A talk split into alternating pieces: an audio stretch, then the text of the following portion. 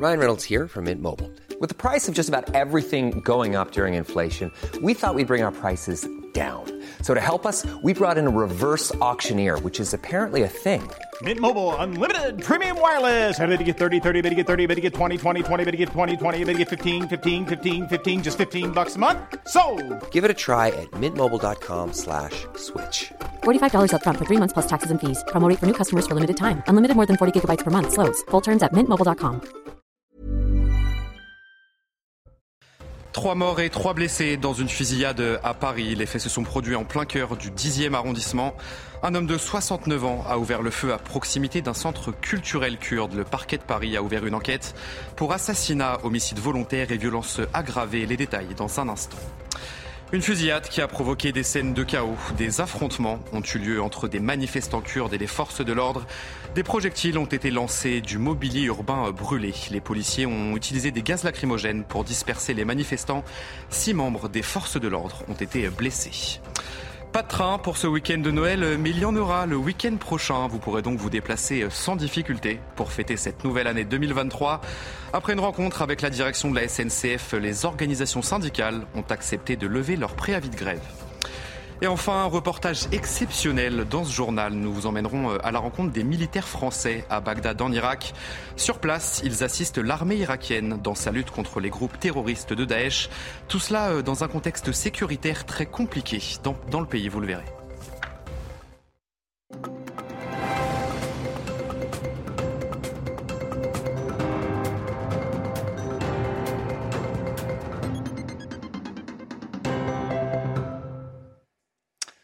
Bonsoir à tous, soyez les bienvenus. Dans l'édition de la nuit, trois personnes ont été tuées et trois autres blessées ce vendredi à Paris. Ça s'est passé dans un quartier animé du 10e arrondissement. Juste avant midi, un homme de 69 ans a ouvert le feu au niveau d'un centre culturel kurde situé rue d'Anguin. Une fusillade qui a donné lieu à des scènes de violence. Aminata Démé, Vincent Fahandez et toutes nos équipes sur le terrain. C'est peu avant midi que la fusillade a éclaté dans le 10e arrondissement de Paris. Le tireur présumé, William M., 69 ans, a ouvert le feu à plusieurs reprises rue d'Anguin. Particularité de cette rue, elle est située dans le quartier du Faubourg Saint-Denis, où se concentrent de nombreux commerces turcs et kurdes. C'est d'abord à proximité du centre culturel Ahmed Kaya que le tireur présumé s'est dirigé. Devant ce haut lieu de la communauté kurde, réputé proche du PKK, deux personnes sont décédées. Une autre a perdu la vie devant le restaurant Avesta, situé au numéro 15 de la rue commerçante. Le tireur présumé s'est ensuite dirigé dans un salon de coiffure voisin. Comme le prouvent ces images de vidéosurveillance, une fois dans l'établissement, William M a été désarmé avant d'être interpellé. Ce n'est pas la première fois que ce quartier, dit aussi le petit Istanbul, connaît un tel drame. En 2013, trois militantes kurdes avaient été assassinées rue Lafayette. On en sait donc plus sur le profil du suspect, mais pas sur les motivations qui l'ont poussé à commettre un tel acte. Le ministre de l'Intérieur, Gérald Darmanin, s'est rendu sur les lieux de la fusillade ce vendredi. On l'écoute.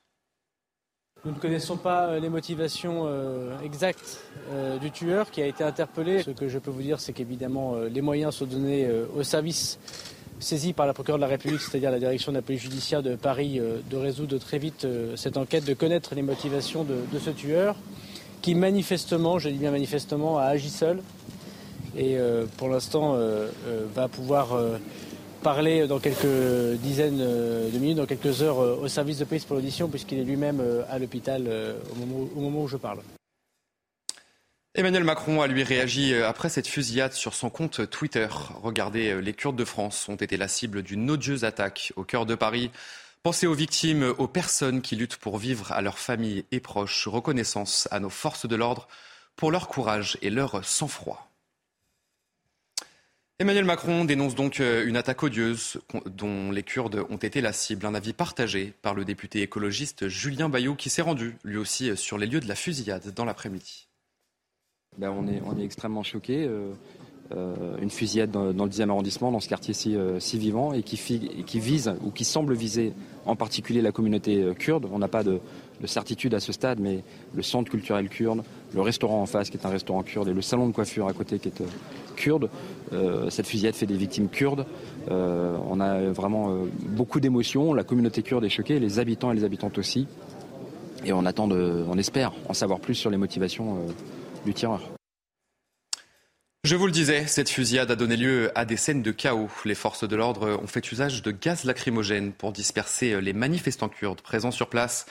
Des incidents qui ont débuté dans l'après-midi après la prise de parole de Gérald Darmanin. Valentine Leboeuf, Jean-Laurent Constantini avec le récit d'Aminata Ademé.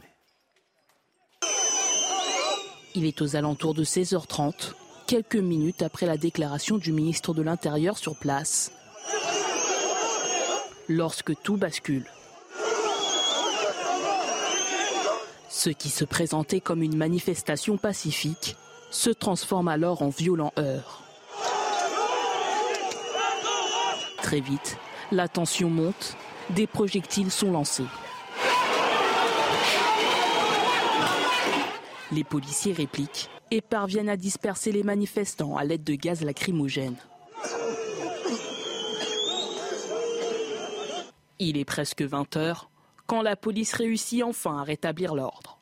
Au total, six policiers ont été blessés et une personne a été interpellée. Une manifestation organisée par le Conseil démocratique kurde en France aura lieu ce samedi place de la République. De leur côté, les associations kurdes ont appelé au calme. Allez, on poursuit ce journal euh, avec une bonne nouvelle. Tous les trains circuleront euh, pour le week-end du Nouvel An. Après une rencontre euh, avec la direction de la SNCF, les organisations syndicales ont accepté de lever leur préavis de grève devant le siège de la SNCF. Les précisions de Vincent Fernandez et de Léo Marcheguet.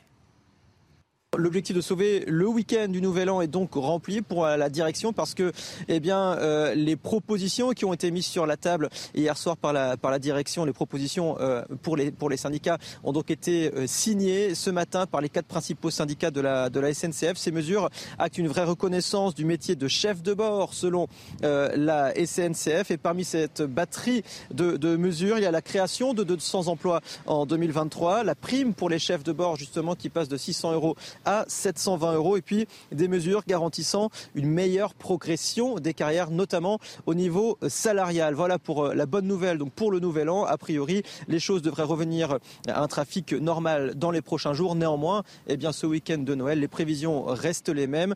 Des centaines de milliers de personnes restent donc euh, bloquées sans train pour le week-end de Noël. Cette grève des contrôleurs euh, a malheureusement chamboulé ce week-end de Noël, ce qui a provoqué bien sûr la colère et l'incompréhension des voyageurs. Alors cette question, la SNCF abuse-t-elle du droit de grève? Nous sommes allés dans les rues de Paris pour vous poser la question.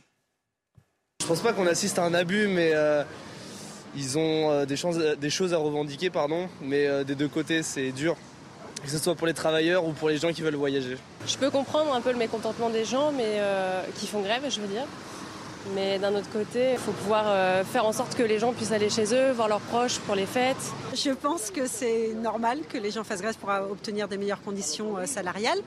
En revanche, c'est facile pour moi de dire ça parce que moi, mon train part. Donc le 25, j'ai mon train qui part pour la Bretagne. Donc je fais partie des chanceuses. Et puis la SNCF l'a promis, tous les voyageurs dont le train a été annulé ce week-end seront remboursés à hauteur de 200% du prix de billet. Et ce, qui ont pu échanger leurs billets ne paieront pas la différence. Vous allez tout savoir et surtout tout comprendre avec ce sujet signé Aminata Deme. En cas d'annulation d'un train à cause du mouvement de grève, deux options se présentent aux usagers. La première, le client demande un remboursement intégral. Dans ce cas, le voyageur recevra 100% du prix de son billet, puis une compensation sous la forme d'un bon d'achat à hauteur de 200% du prix du billet. Deuxième solution, l'échange du billet qui est possible même pour un voyage plus cher, et cela sans payer la différence. Là aussi, la même compensation à hauteur de 200% du prix du billet. Cette indemnisation est accessible via le site de la SNCF. Après avoir cliqué sur la mention En savoir plus, un robot conversationnel vous mènera jusqu'au formulaire. Il faudra par la suite sélectionner train supprimé, puis sur la période correspondant à celle du mouvement entre le 23 et le 26 décembre. Vos coordonnées ainsi que les références du billet vous seront bien évidemment demandées. Cependant, cette démarche ne fonctionne pas avec les billets de train Ouigo et pour cause, le remboursement est automatique. Le réseau low cost de la SNCF promet que tous les clients concernés toucheront leur avoir d'ici le 3 janvier prochain. Enfin, concernant les billets papier pour lesquels les voyageurs n'ont parfois pas donné de coordonnées, il est préférable de se rendre en gare ou d'appeler le 3635. Allez, euh, patience, plus qu'un tout petit dodo avant l'arrivée euh, du Père Noël. Cela fait des semaines, voire des mois maintenant que les listes lui ont été envoyées. Mais dans ce contexte d'inflation, le Père Noël va-t-il être aussi généreux que les années précédentes? Olivier Gangloff et Audrey Berthaud. À quelques jours de Noël, les rues sont bondées pour admirer les animations et dans les magasins de jouets, c'est la course pour les derniers cadeaux. Il y a ceux qui s'y prennent à la dernière minute. Ça a été un peu compliqué, donc les cadeaux sont pas encore tous, tous, tous prêts. Et ceux qui s'y prennent à l'avance pour pouvoir s'adapter à la hausse des prix. Tout le reste des cadeaux a déjà été anticipé pour bénéficier des promotions en amont, éviter les ruptures de stock, bénéficier des Black Friday. Le plaisir d'offrir est finalement plus fort que l'inflation, un constat partagé par le porte-parole de ce magasin. On se rend compte que finalement, il y a un arbitrage en faveur des enfants. Pour les familles, le plus important, c'est de réussir un beau Noël. Après deux années de Covid, on a envie de se faire plaisir. Les prix des jouets ont pourtant augmenté de 10 euros en moyenne par rapport à 2021. Cette année, la hotte du Père Noël sera tout de même bien fournie. Et dans le reste de l'actualité, euh, c'est le rush dans les pharmacies euh, juste avant les fêtes de fin d'année. Les professionnels constatent une augmentation significative des tests Covid. Les Français sont plutôt prudents avant les retrouvailles en famille. Le sujet est signé Thibault Marcheteau comme un air de déjà-vu. fermez les yeux, vous allez prendre une inspiration. Quelques heures avant les repas en famille, pour les fêtes de fin d'année, les patients sont de plus en plus nombreux à se présenter pour se faire tester. On a pas mal de demandes, comme euh, à chaque fois avant Noël, où il y a une demande euh, accrue euh, pour avant les fêtes, pour être sûr de ne pas arriver contaminé aux réunions de famille. Une hausse qu'il constate également pour la vaccination. Elle a beaucoup augmenté il y a depuis une dizaine de jours, justement pour être protégée pour les fêtes. Du côté des patients, l'objectif est clair, se rassurer mais aussi rassurer les autres pour passer les fêtes l'esprit tranquille. Je souhaitais me faire tester avant les fêtes pour éviter donc euh, des dangers à des personnes qui, sont, qui ont un certain âge dans ma famille. C'est pour rassurer tout le monde, surtout pour les personnes les plus âgées, les plus fragiles. Si le nombre de tests réalisés est bien moins important que les années précédentes, les tests et autotests restent largement demandés pour ne pas avoir de mauvaises surprises sous le sapin. Modifier la loi sur la laïcité de 1905, c'est ce que propose une vingtaine de sénateurs, les républicains. Alors pour quelles raisons Eh bien afin de préserver les crèches de Noël. Cette proposition euh, intervient en réaction à de récentes décisions de justice qui ont notamment ordonné le retrait des crèches installées euh, dans certaines mairies de France. Valentine Leboeuf. Le berger, l'âne et les rois mages ont aussi leur place en mairie. C'est l'avis d'une vingtaine de sénateurs et l'air. Il propose dans un communiqué de modifier la loi sur la laïcité de 1905 sur la séparation des églises et de l'État. Objectif préserver les crèches de Noël, une initiative qui ne fait pas l'unanimité. Une mairie, elle est ouverte à tous les citoyens, quelle que soit leur, euh, leur confession religieuse, ou quand bien même ils n'auraient pas de, de, de, confession religieuse. Et donc, je ne vois pas l'intérêt d'aller mettre un, un, objet religieux. je ne veux pas qu'on fasse de cet objet-là un objet de lutte identitaire. Les auteurs du communiqué estiment que les crèches sont des symboles culturels et non cultuels, et qu'elles font partie des traditions immémoriales de la nation française. Il n'y a pas de crèche dans les préfectures, il n'y a pas de crèche dans une gendarmerie, il n'y a pas de crèche dans un hall de gare. Une crèche, ça peut être dans un musée, une crèche, ça peut être dans une église, une crèche, ça peut être chez un habitant, mais une crèche, euh, honnêtement, dans le hall d'entrée d'une mairie, ça n'a pas de sens. Pour ces sénateurs et l'air, les crèches ne devraient pas être les seules exceptions à la règle, tout comme les galettes des rois, les santons, les œufs de Pâques et même les arbres de Noël. Et puis cette nuit, quatrième épisode de notre série sur les militaires français en opération extérieure au Moyen-Orient. Nous sommes allés à la rencontre de nos soldats euh, à Bagdad en Irak. Ils assistent l'armée irakienne dans sa lutte contre les derniers groupes terroristes de Daesh présents dans la région. Et tout cela euh, dans un contexte sécuritaire très compliqué dans le pays. Vous allez voir qu'ils vivent là-bas dans un danger permanent. Reportage exceptionnel, CNews, Antoine Estève. La grosse voiture blindée roule vite au milieu de la circulation. Dans l'habitacle, nous portons tous un gilet pare-balles. Ces agents de sécurité armés de fusils mitrailleurs sont formés pour ne pas s'arrêter et éviter les attaques. Ils nous escortent jusqu'au centre de Bagdad.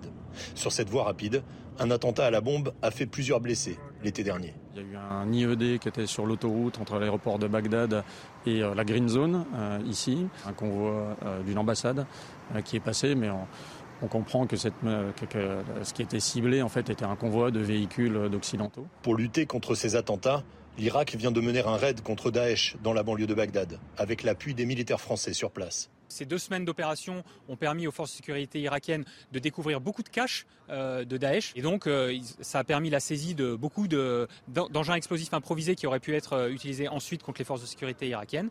Et ça a permis également l'arrestation de quelques combattants de Daesh qui se trouvaient dans ces zones. L'état-major de la coalition internationale en Irak est basé ici, dans la Green Zone, la zone verte, un rectangle de quelques kilomètres carrés de surface ultra sécurisé, des murs en béton de 6 mètres de haut et des systèmes anti-roquettes. Le but, c'est d'éviter qu'il y ait une résurgence de cette, de cette menace terroriste, dont on a vu les effets, hein, comme je vous le disais, à travers le Bataclan ou euh, les attentats de Nice.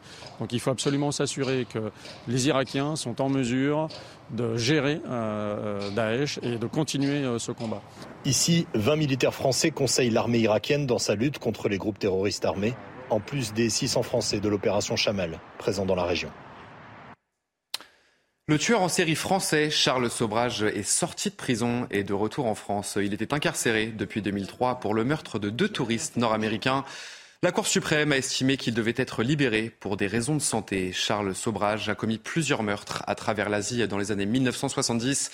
Son histoire a également inspiré la série Le Serpent, un surnom qui lui vient de sa capacité à changer d'identité pour échapper à la justice. Je vous propose de l'écouter. C'était dans l'avion juste avant son retour en France. Je n'avais rien fait quand je suis entré en prison et les affaires pour lesquelles j'ai été emprisonné, le comité des droits de l'homme de l'ONU a déclaré qu'il violait le pacte international relatif aux droits civils et politiques. Je suis innocent dans ces affaires, donc je n'ai pas à me sentir mal pour ça. Ni bien, je suis innocent. Tout a été construit sur des faux documents. Les conditions de détention n'étaient pas bonnes, elles étaient très mauvaises. Et enfin, aux États-Unis, plus de 200 millions d'Américains sont touchés par une tempête qui provoque un froid polaire historique, jusqu'à moins 55 degrés ressentis par endroit. Ce phénomène météorologique appelé bombe dépressionnaire provoque d'importantes chutes de neige. Plusieurs États ont déclaré l'état d'urgence. Les précisions de notre journaliste météo à CNews, Karen Durand. On a déjà relevé des températures de moins 40 à moins 45 degrés ces derniers jours au Montana, au Wyoming. On pourra peut-être s'approcher des moins 50 dans les grandes plaines avec un ressenti au vent qui peut atteindre moins 55 à moins 60. Autant dire qu'avec de telles températures, euh, il suffit de 5 minutes pour que la peau humaine euh, se mette à geler. Le froid va descendre jusque dans le sud et ça c'est exceptionnel. Il va geler dans les zones tropicales comme en Floride également. On a ce qu'on appelle une coulée d'air polaire qui descend directement de l'Arctique qui envahit 80% des États-Unis avec une bombe météo. C'est une dépression euh, très creuse et plus sa pression en son centre descend rapidement, plus elle est violente et plus elle donne de vents violents également. Voilà pourquoi on aura une association de vent, de précipitations sous forme de neige et de froid, ce qui va donner un véritable blizzard sur la région des Grands Lacs, des conditions très dangereuses euh, sur les routes. Et pour vous dire à quel point ça descend vite, un exemple, au Wyoming, en l'espace de 30 minutes, la température est passée de 6 degrés à moins 18 degrés. Allez, retour en France pour votre journal des sports. Trois morts et trois blessés dans une fusillade à Paris. Les faits se sont produits en plein cœur du 10e arrondissement. Un homme de 69 ans a ouvert le feu à proximité d'un centre culturel kurde. Le parquet de Paris a ouvert une enquête pour assassinat, homicide volontaire et violence aggravée. Les détails dans un instant. Une fusillade qui a provoqué des scènes de chaos. Des affrontements ont eu lieu entre des manifestants kurdes et des forces de l'ordre. Des projectiles ont été lancés, du mobilier urbain brûlé. Les policiers ont utilisé des gaz lacrymogènes pour disperser les manifestants. Six membres des forces de l'ordre ont été blessés. Pas de train pour ce week-end de Noël, mais il y en aura le week-end prochain. Vous pourrez donc vous déplacer sans difficulté pour fêter cette nouvelle année 2023.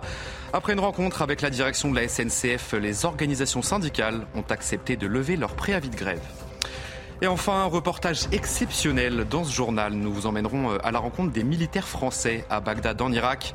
Sur place, ils assistent l'armée irakienne dans sa lutte contre les groupes terroristes de Daesh. Tout cela euh, dans un contexte sécuritaire très compliqué dans, dans le pays, vous le verrez.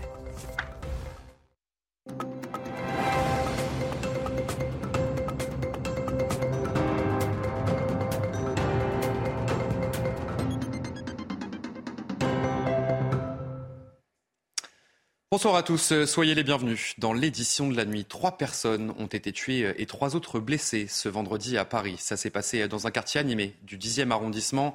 Juste avant midi, un homme de 69 ans a ouvert le feu au niveau d'un centre culturel kurde situé rue d'Anguin. Une fusillade qui a donné lieu à des scènes de violence. Aminata Démé, Vincent Faondez et toutes nos équipes sur le terrain.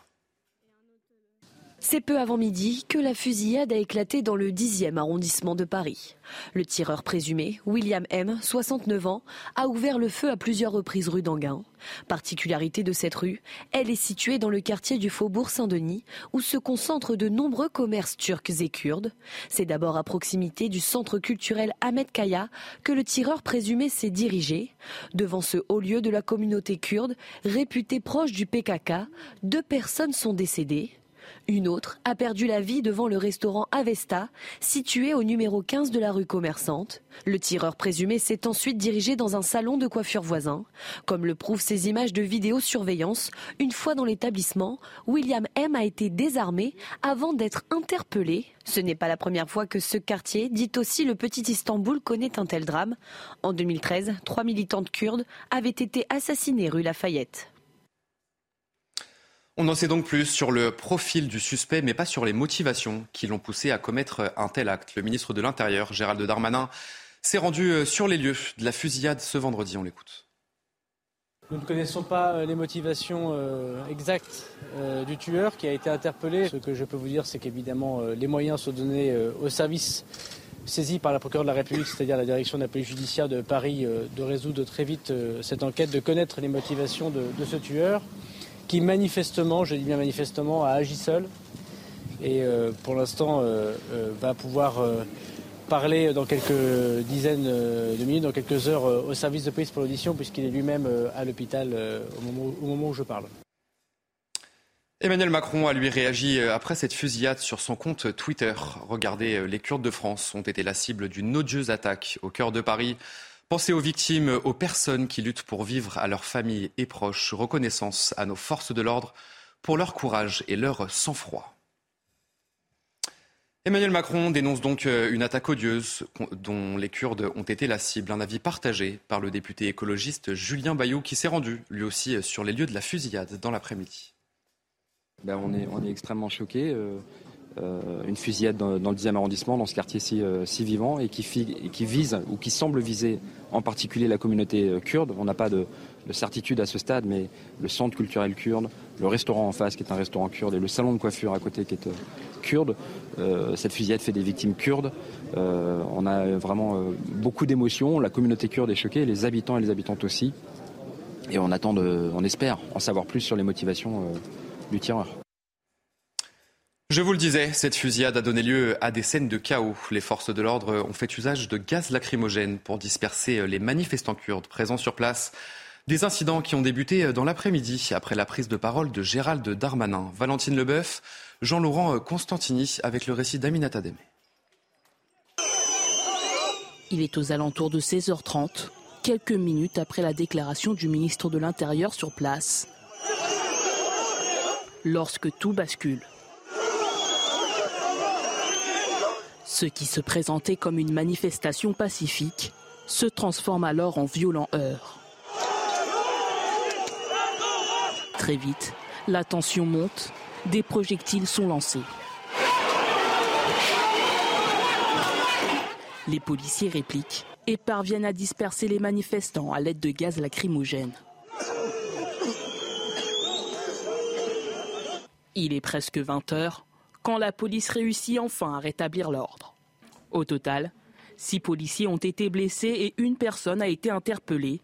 Une manifestation organisée par le Conseil démocratique kurde en France aura lieu ce samedi place de la République. De leur côté, les associations kurdes ont appelé au calme. Allez, on poursuit ce journal euh, avec une bonne nouvelle. Tous les trains circuleront euh, pour le week-end du Nouvel An. Après une rencontre euh, avec la direction de la SNCF, les organisations syndicales ont accepté de lever leur préavis de grève devant le siège de la SNCF. Les précisions de Vincent Fandez et de Léo Marcheguet. L'objectif de sauver le week-end du Nouvel An est donc rempli pour la direction parce que eh bien, euh, les propositions qui ont été mises sur la table hier soir par la, par la direction, les propositions euh, pour, les, pour les syndicats ont donc été euh, signées ce matin par les quatre principaux syndicats de la, de la SNCF. Ces mesures actent une vraie reconnaissance du métier de chef de bord selon la SNCF et parmi cette batterie de, de mesures, il y a la création de 200 emplois en 2023, la prime pour les chefs de bord justement qui passe de 600 euros à 720 euros et puis des mesures garantissant une meilleure progression des carrières, notamment au niveau salarial. Voilà pour euh, la bonne nouvelle. Donc pour le nouvel an, a priori, les choses devraient revenir à un trafic normal dans les prochains jours. Néanmoins, eh bien, ce week-end de Noël, les prévisions restent les mêmes. Des centaines de milliers de personnes restent donc euh, bloquées sans train pour le week-end de Noël. Cette grève des contrôleurs euh, a malheureusement chamboulé ce week-end de Noël, ce qui a provoqué bien sûr la colère et l'incompréhension des voyageurs. Alors cette question, la SNCF abuse-t-elle du droit de grève? Nous sommes allés dans les rues de Paris pour vous poser la question.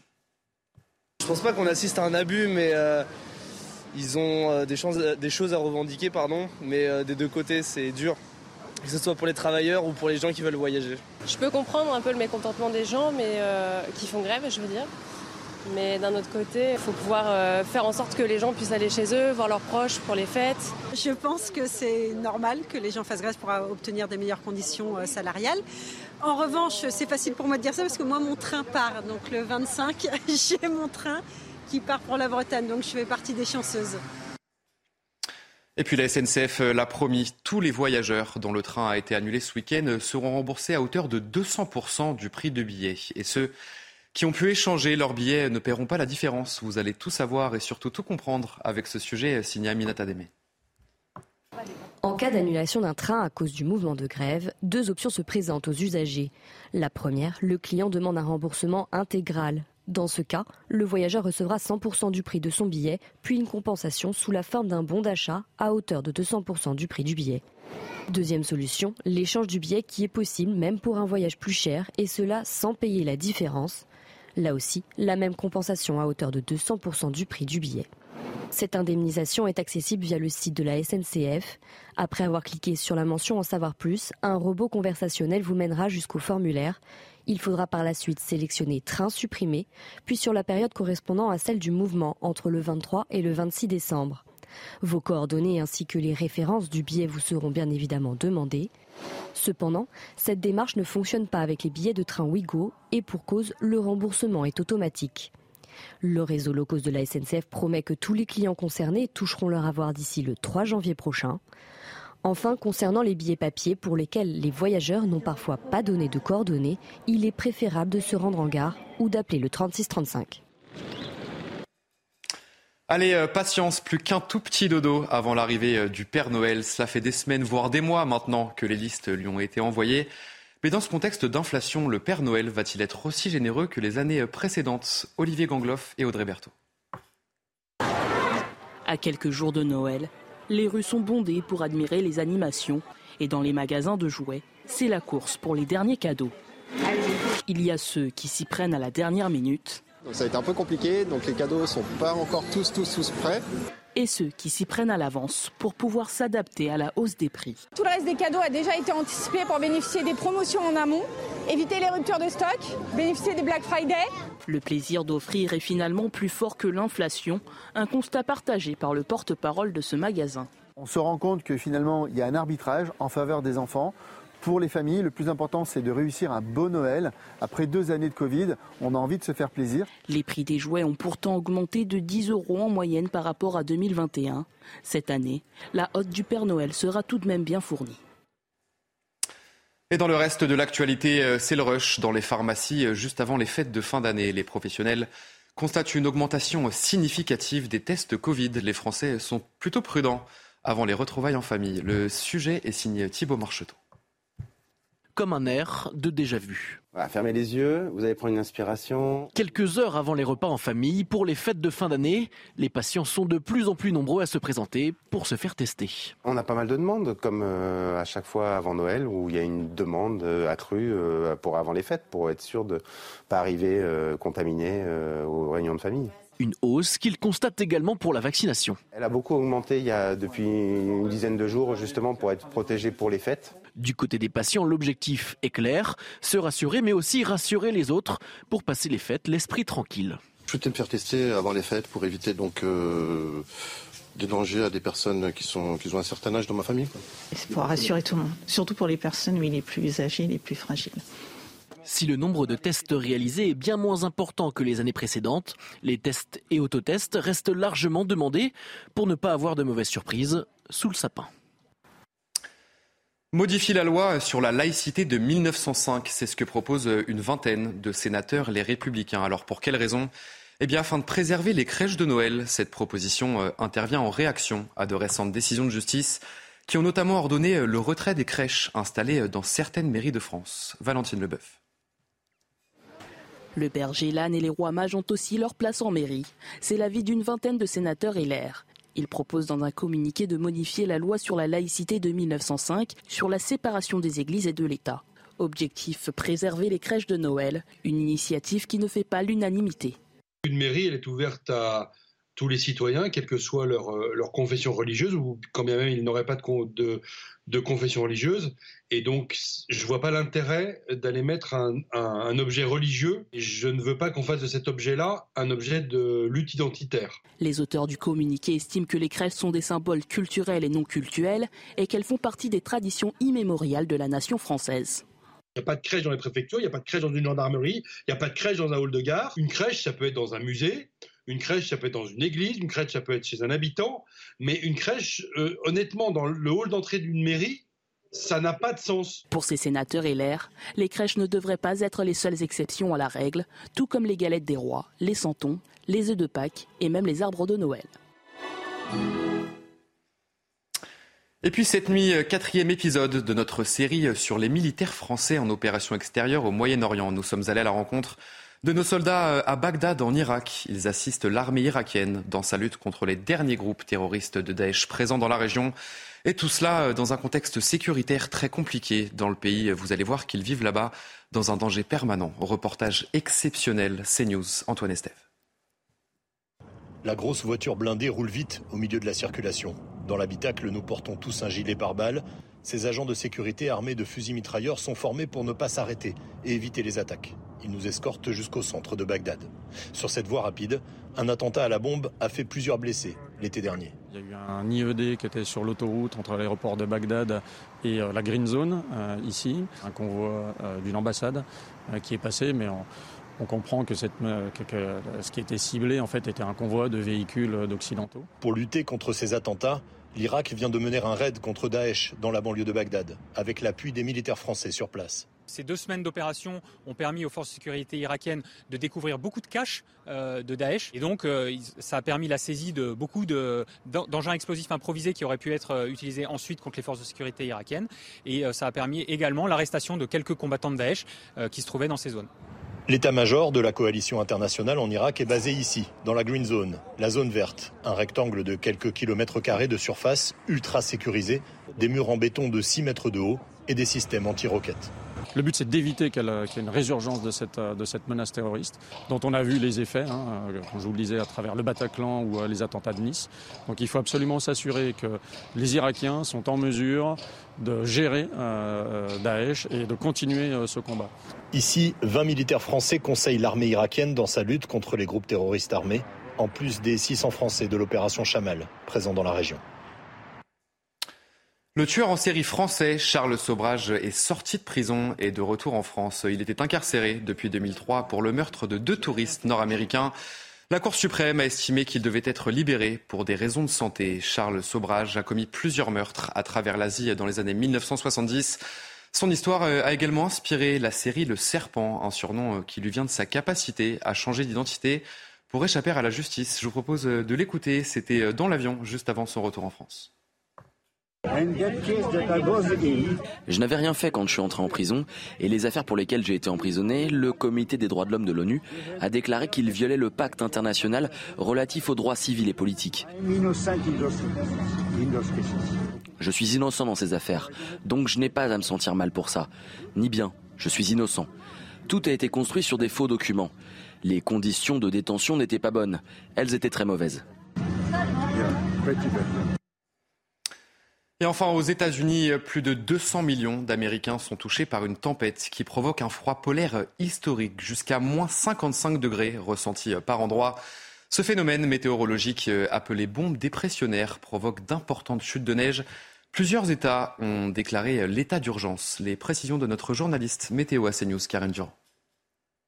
On a déjà relevé des températures de moins 40 à moins 45 degrés ces derniers jours au Montana, au Wyoming. On pourra peut-être s'approcher des moins 50 dans les grandes plaines avec un ressenti au vent qui peut atteindre moins 55 à moins 60. Autant dire qu'avec de telles températures, euh, il suffit de 5 minutes pour que la peau humaine euh, se mette à geler. Le froid va descendre jusque dans le sud et ça c'est exceptionnel. Il va geler dans les zones tropicales comme en Floride également.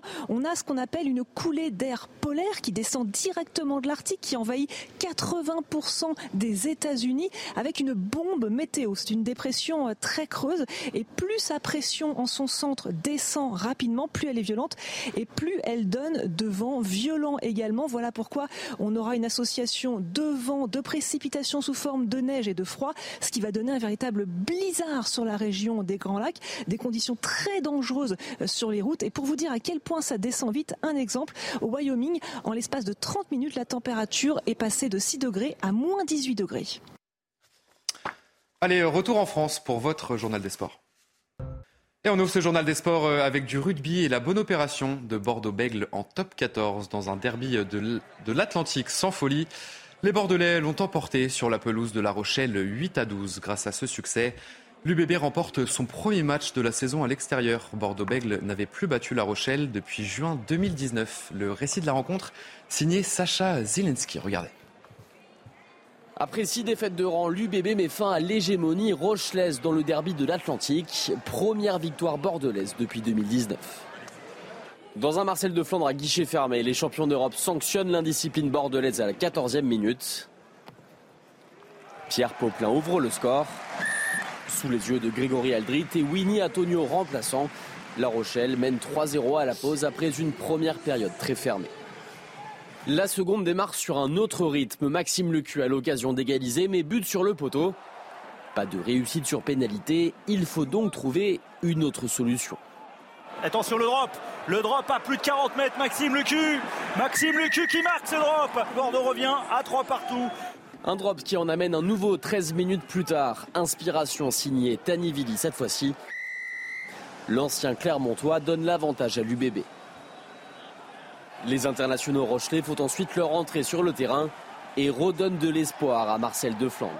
Le ballon porté, est-ce que le banc de La Rochelle va faire la différence? Un ballon porté qui avance, un ballon porté qui euh, continue à progresser, un ballon porté qui va dans l'embut bordelais Antonio inscrit le premier essai de la rencontre, mais Dylan Leitz ne transforme pas derrière. Bordeaux mène toujours et Mathieu Jalibert, entré en jeu en seconde période, entérine la victoire dans les dernières secondes. L'UBB s'impose 12-8, une première victoire en terre rochelaise depuis 2014. Et puis du football, dans ce journal des sports, cette triste nouvelle, Blaise Matuidi met un terme à sa carrière professionnelle, lui qui a tant compté en 2018 pour l'équipe de France et cette très belle deuxième étoile, l'ancien joueur du Paris Saint-Germain, avait accepté un dernier challenge à l'Inter Miami avant de raccrocher les crampons. On voit tout ça avec euh, Nathan Elbro. 18 années au plus haut niveau, et voilà l'heure de faire ses adieux. À 35 ans, Blaise Matuidi met un terme à sa carrière. Le natif de Toulouse aura marqué l'élite du football français de ses premiers pas en professionnel à 3, en passant par Saint-Étienne jusqu'à ses cinq titres de champion de France sous les couleurs du Paris Saint-Germain. Sa carrière, le milieu de terrain la poursuit en Italie à partir de l'été 2017 avec la Juventus Turin. Matuidi, c'est également une carrière exemplaire en équipe de France 84 sélections, 9 buts et surtout l'apothéose avec ce titre de champion du monde en 2018. Trois Scudetto avec la Juve plus tard, il traverse l'Atlantique, deux saisons avec l'Inter Miami, et donc désormais le moment de prendre sa retraite. J'ai décidé de mettre un terme à ma carrière de footballeur professionnel.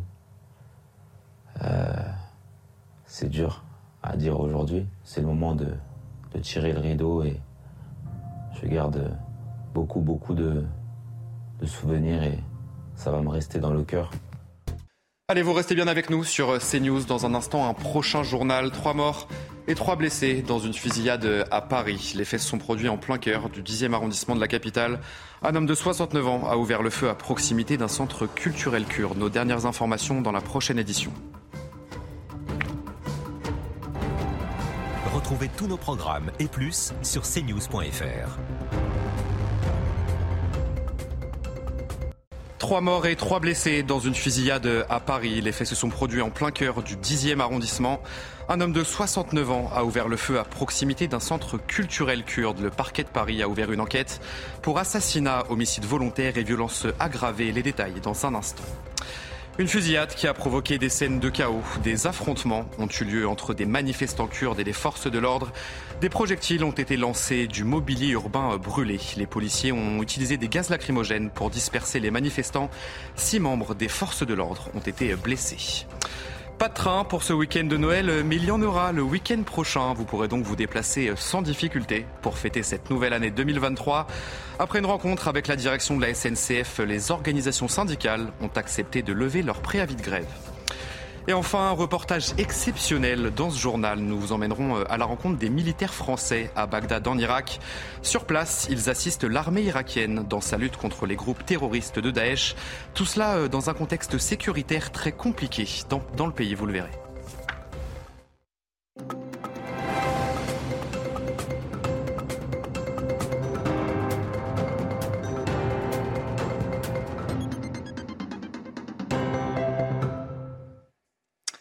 Bonsoir à tous, soyez les bienvenus. Dans l'édition de la nuit, trois personnes ont été tuées et trois autres blessées ce vendredi à Paris. Ça s'est passé dans un quartier animé du 10e arrondissement. Juste avant midi, un homme de 69 ans a ouvert le feu au niveau d'un centre culturel kurde situé rue d'Anguin.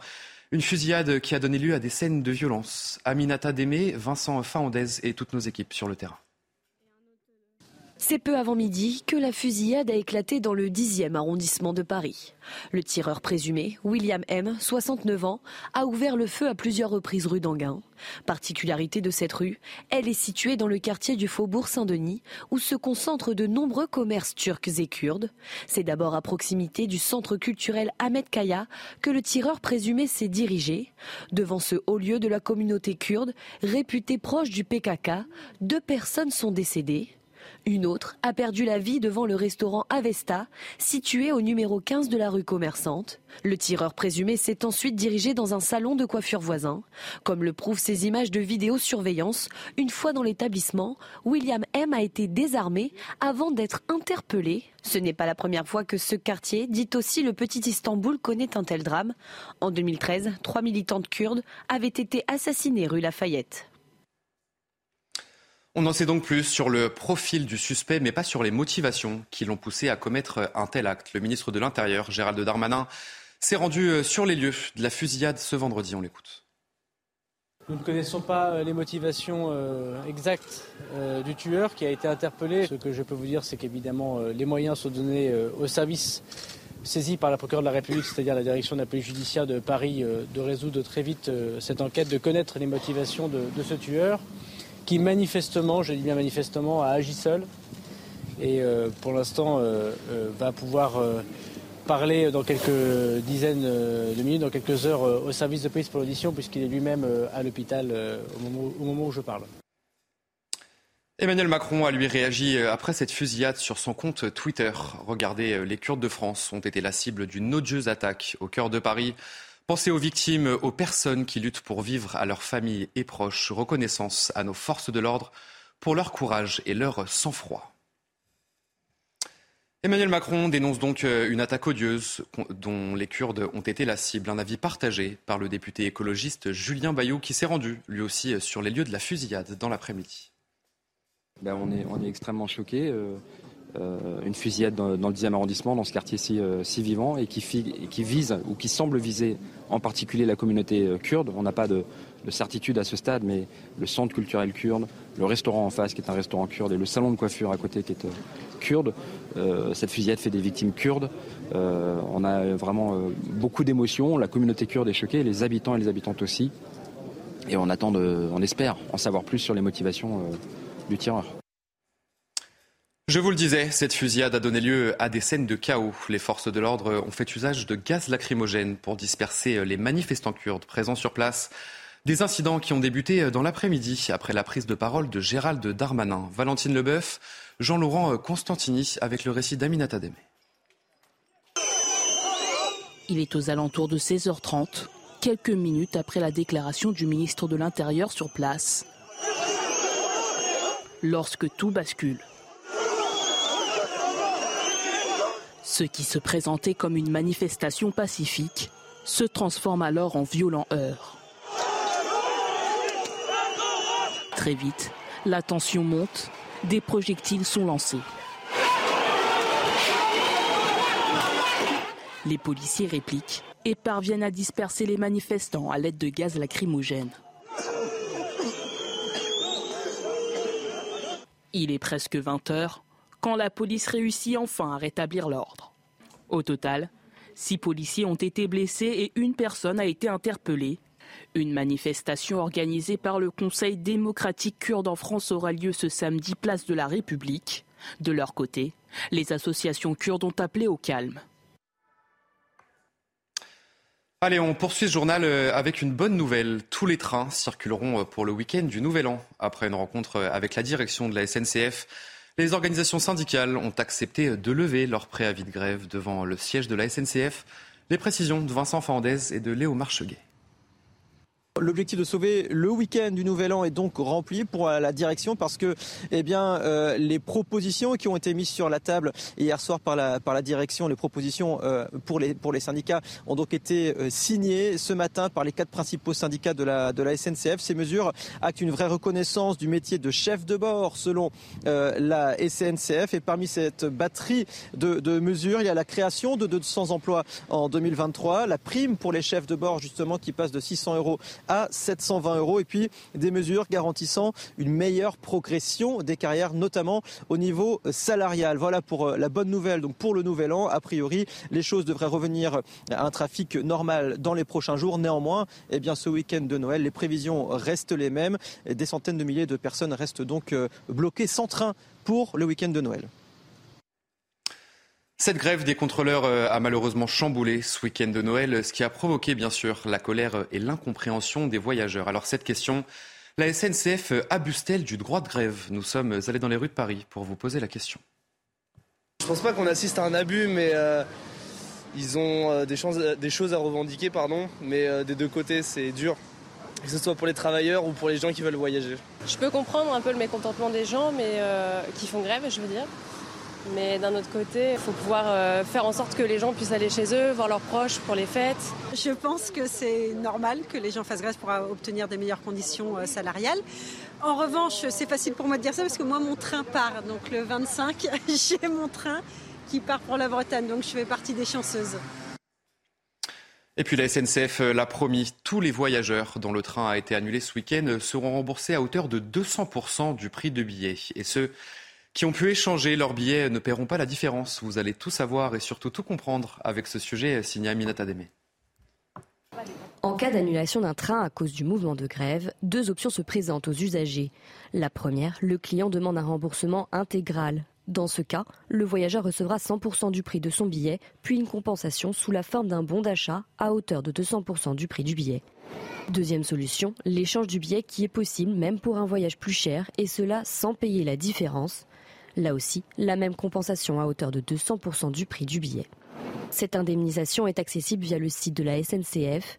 Après avoir cliqué sur la mention En savoir plus, un robot conversationnel vous mènera jusqu'au formulaire. Il faudra par la suite sélectionner train supprimé, puis sur la période correspondant à celle du mouvement entre le 23 et le 26 décembre. Vos coordonnées ainsi que les références du billet vous seront bien évidemment demandées. Cependant, cette démarche ne fonctionne pas avec les billets de train Ouigo et pour cause, le remboursement est automatique.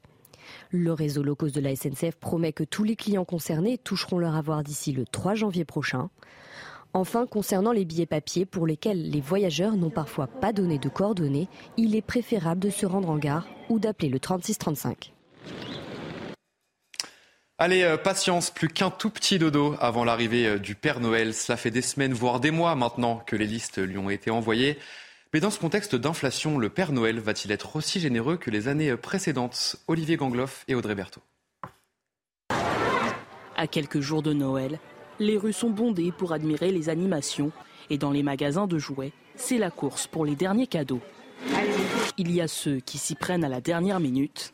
Ça a été un peu compliqué, donc les cadeaux sont pas encore tous, tous, tous prêts et ceux qui s'y prennent à l'avance pour pouvoir s'adapter à la hausse des prix. Tout le reste des cadeaux a déjà été anticipé pour bénéficier des promotions en amont, éviter les ruptures de stock, bénéficier des Black Friday.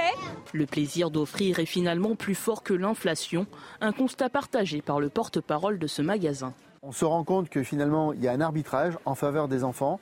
Pour les familles, le plus important, c'est de réussir un beau Noël. Après deux années de Covid, on a envie de se faire plaisir. Les prix des jouets ont pourtant augmenté de 10 euros en moyenne par rapport à 2021. Cette année, la hotte du Père Noël sera tout de même bien fournie.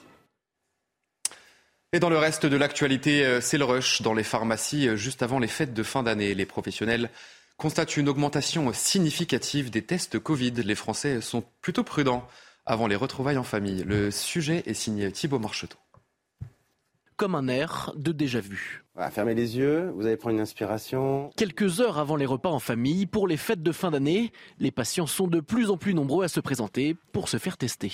On a pas mal de demandes, comme euh, à chaque fois avant Noël, où il y a une demande euh, accrue euh, pour avant les fêtes, pour être sûr de ne pas arriver contaminé aux réunions de famille. Une hausse qu'il constate également pour la vaccination. Elle a beaucoup augmenté il y a depuis une dizaine de jours justement pour être protégée pour les fêtes. Du côté des patients, l'objectif est clair, se rassurer mais aussi rassurer les autres pour passer les fêtes l'esprit tranquille. Je souhaitais me faire tester avant les fêtes pour éviter donc euh, des dangers à des personnes qui, sont, qui ont un certain âge dans ma famille.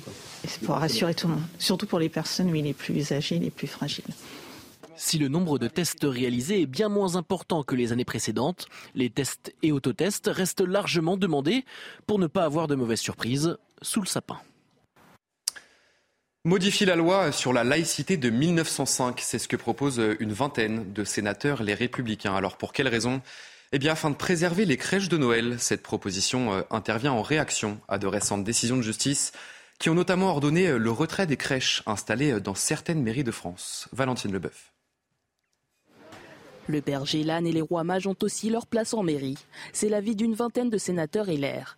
Ils proposent dans un communiqué de modifier la loi sur la laïcité de 1905 sur la séparation des églises et de l'État. Objectif préserver les crèches de Noël, une initiative qui ne fait pas l'unanimité.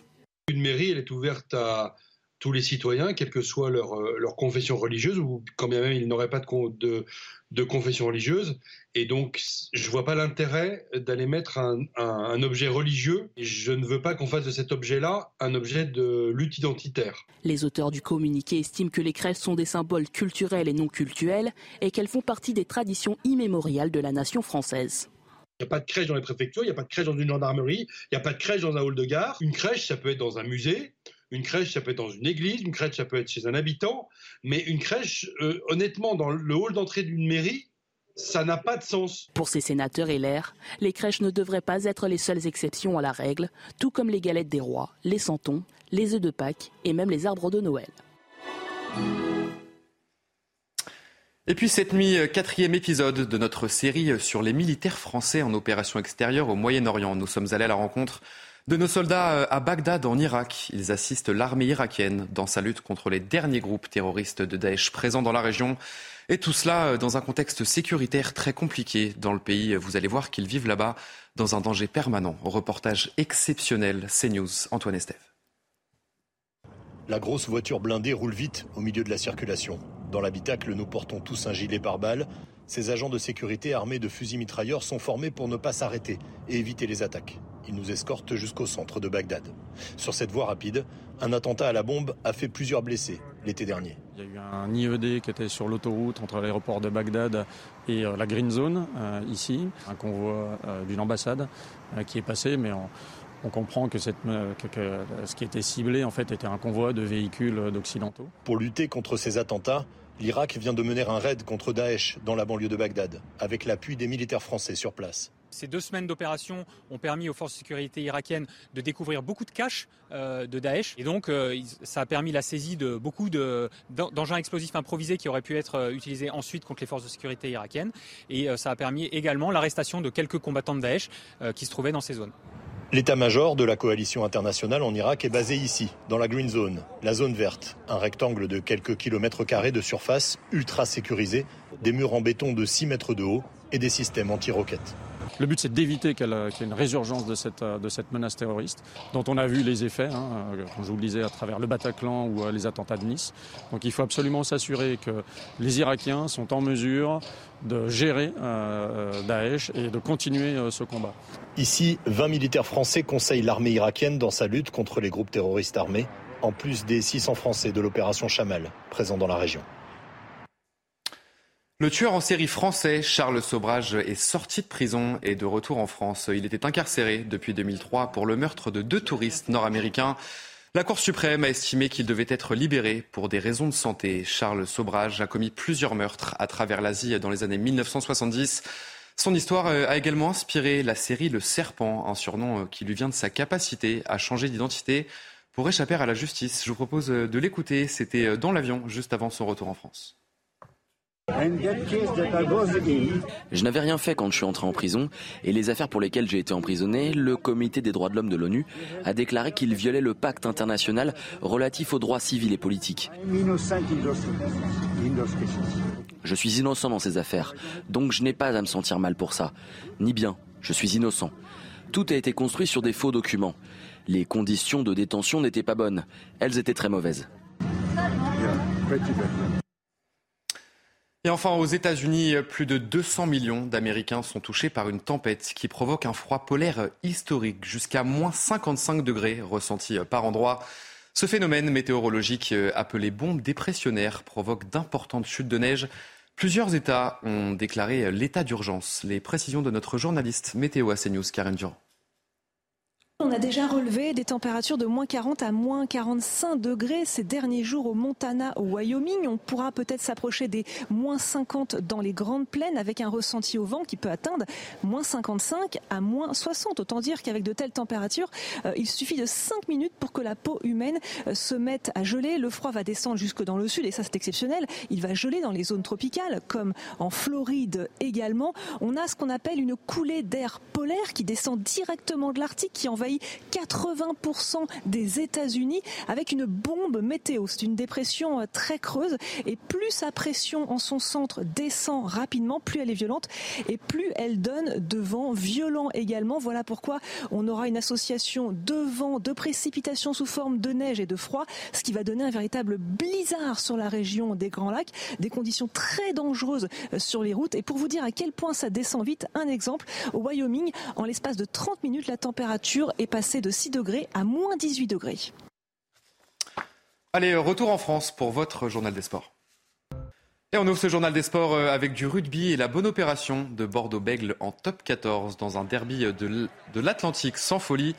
Les Bordelais l'ont emporté sur la pelouse de La Rochelle 8 à 12. Grâce à ce succès, l'UBB remporte son premier match de la saison à l'extérieur. Bordeaux-Bègle n'avait plus battu La Rochelle depuis juin 2019. Le récit de la rencontre signé Sacha Zielinski. Regardez. Après six défaites de rang, l'UBB met fin à l'hégémonie rochelaise dans le derby de l'Atlantique. Première victoire bordelaise depuis 2019. Dans un Marcel de Flandre à guichet fermé, les champions d'Europe sanctionnent l'indiscipline bordelaise à la 14e minute. Pierre Poplin ouvre le score.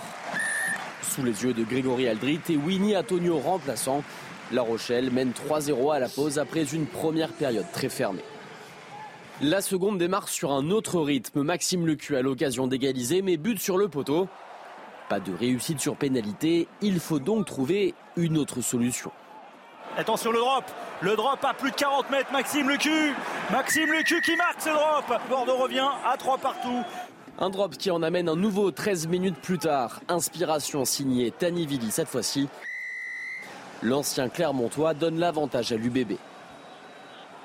Les internationaux Rochelais font ensuite leur entrée sur le terrain et redonnent de l'espoir à Marcel de Flandre.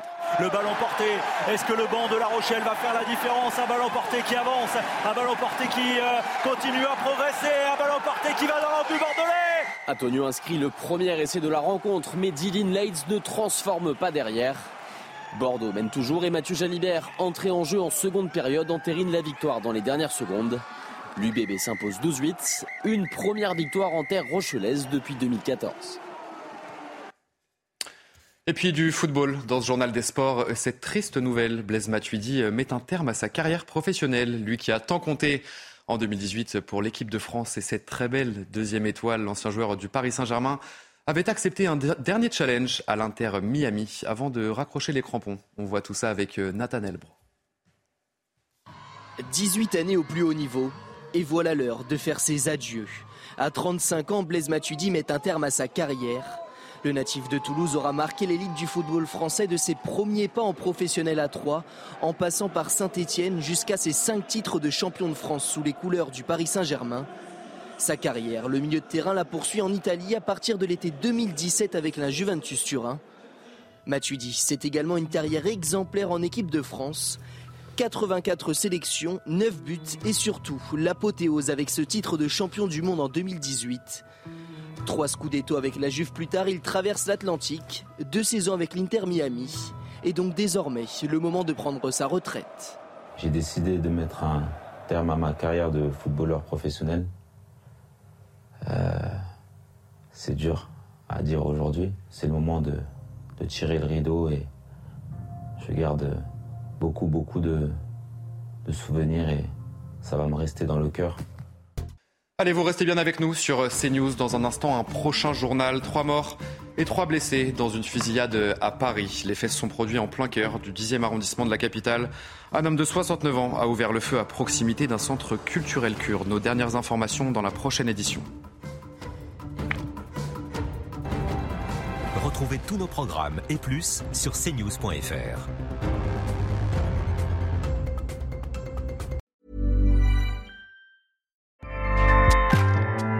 ACAST powers the world's best podcasts. Here's a show that we recommend. This is Roundabout Season 2, and we're back to share more stories from the road and the memories made along the way. We're talking rest stops, if we're stopping to get gas. You will be timed. you will be for sure. Misguided plans. I grew up in the city, so I have like, you know, a healthy fear of real extreme darkness. this was like wilderness. A lot of laughs. Y'all weird, but you, yeah, you, you were different. Like you were real different, bro. I can't really put my finger on it. And so much more. Just goes to show that unexpected yeah. things sometimes are the best when it comes to a road trip. Roundabout Season 2, presented by Nissan, is live now with new episodes rolling out every Thursday. Listen and subscribe wherever you get your podcasts.